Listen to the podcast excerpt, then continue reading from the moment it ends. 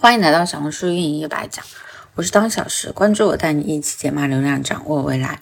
今天给大家分享的是小红书转私域有哪些提升转化的技巧。如果说前面的私域玩法是地基这块的内容的话，就是加速器。既然是加速器，就应该是前面地基夯实了的，挤出来探索一些隐秘的玩法。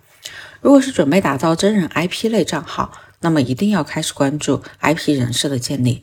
如果初步的引流转化阶段已经稳定，可以着手积累用户案例，提升新客户的信任度。那如果是高客单的转化，一定要开始提前布局小红书店铺，承接更多的流量渠道。加分阶段赢的是细节和加分项。技巧一：常立人设。通常来说，我们会关注一个博主，除了他写的东西对我们有用以外，一定也是因为他的人设比较吸引人。比如他长得很好看，学习很认真努力，价值观和我们很相似等等。所以，作为一个真人博主，我们需要和那些复制粘贴的营销号区别开来。让用户感受我们是活生生的、离他们很近的人。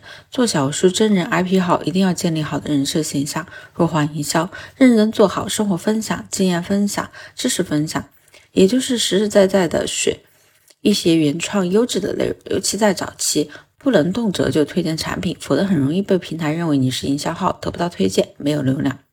技巧二：积累用户案例。一些成功的服务案例、用户好评，对于消除新客户的鼓励有着非常大的帮助。在平时与客户沟通的过程中，可以有意识的将某些聊天内容截图保存下来，尤其是能反映你的耐心帮助，或者是用过产品或课程后产生良好效果的内容。这些呢都是非常好的用户案例，可以分发在朋友圈和其他平台上。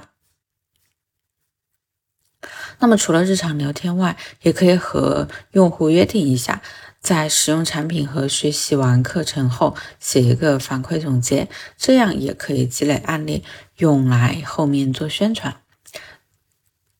技巧三：话术引导。用户添加我们的微信，通过好友后，如果流量较大，建议直接设置为加我好友时无需验证，否则容易显示添加好友频繁。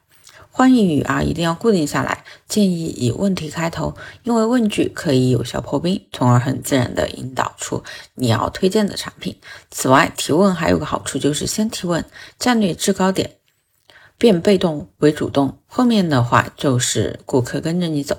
当然啦，营销的学问有很多，不要过于迷恋某个话术技巧，因为我们面对的不只有一个人，每个人的情况它是不一样的，灵活应对就好。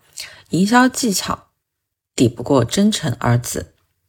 今天的分享就到这里了，欢迎添加当前营销，也就是当前营销的拼音，领取小红书运营一百讲的资料包。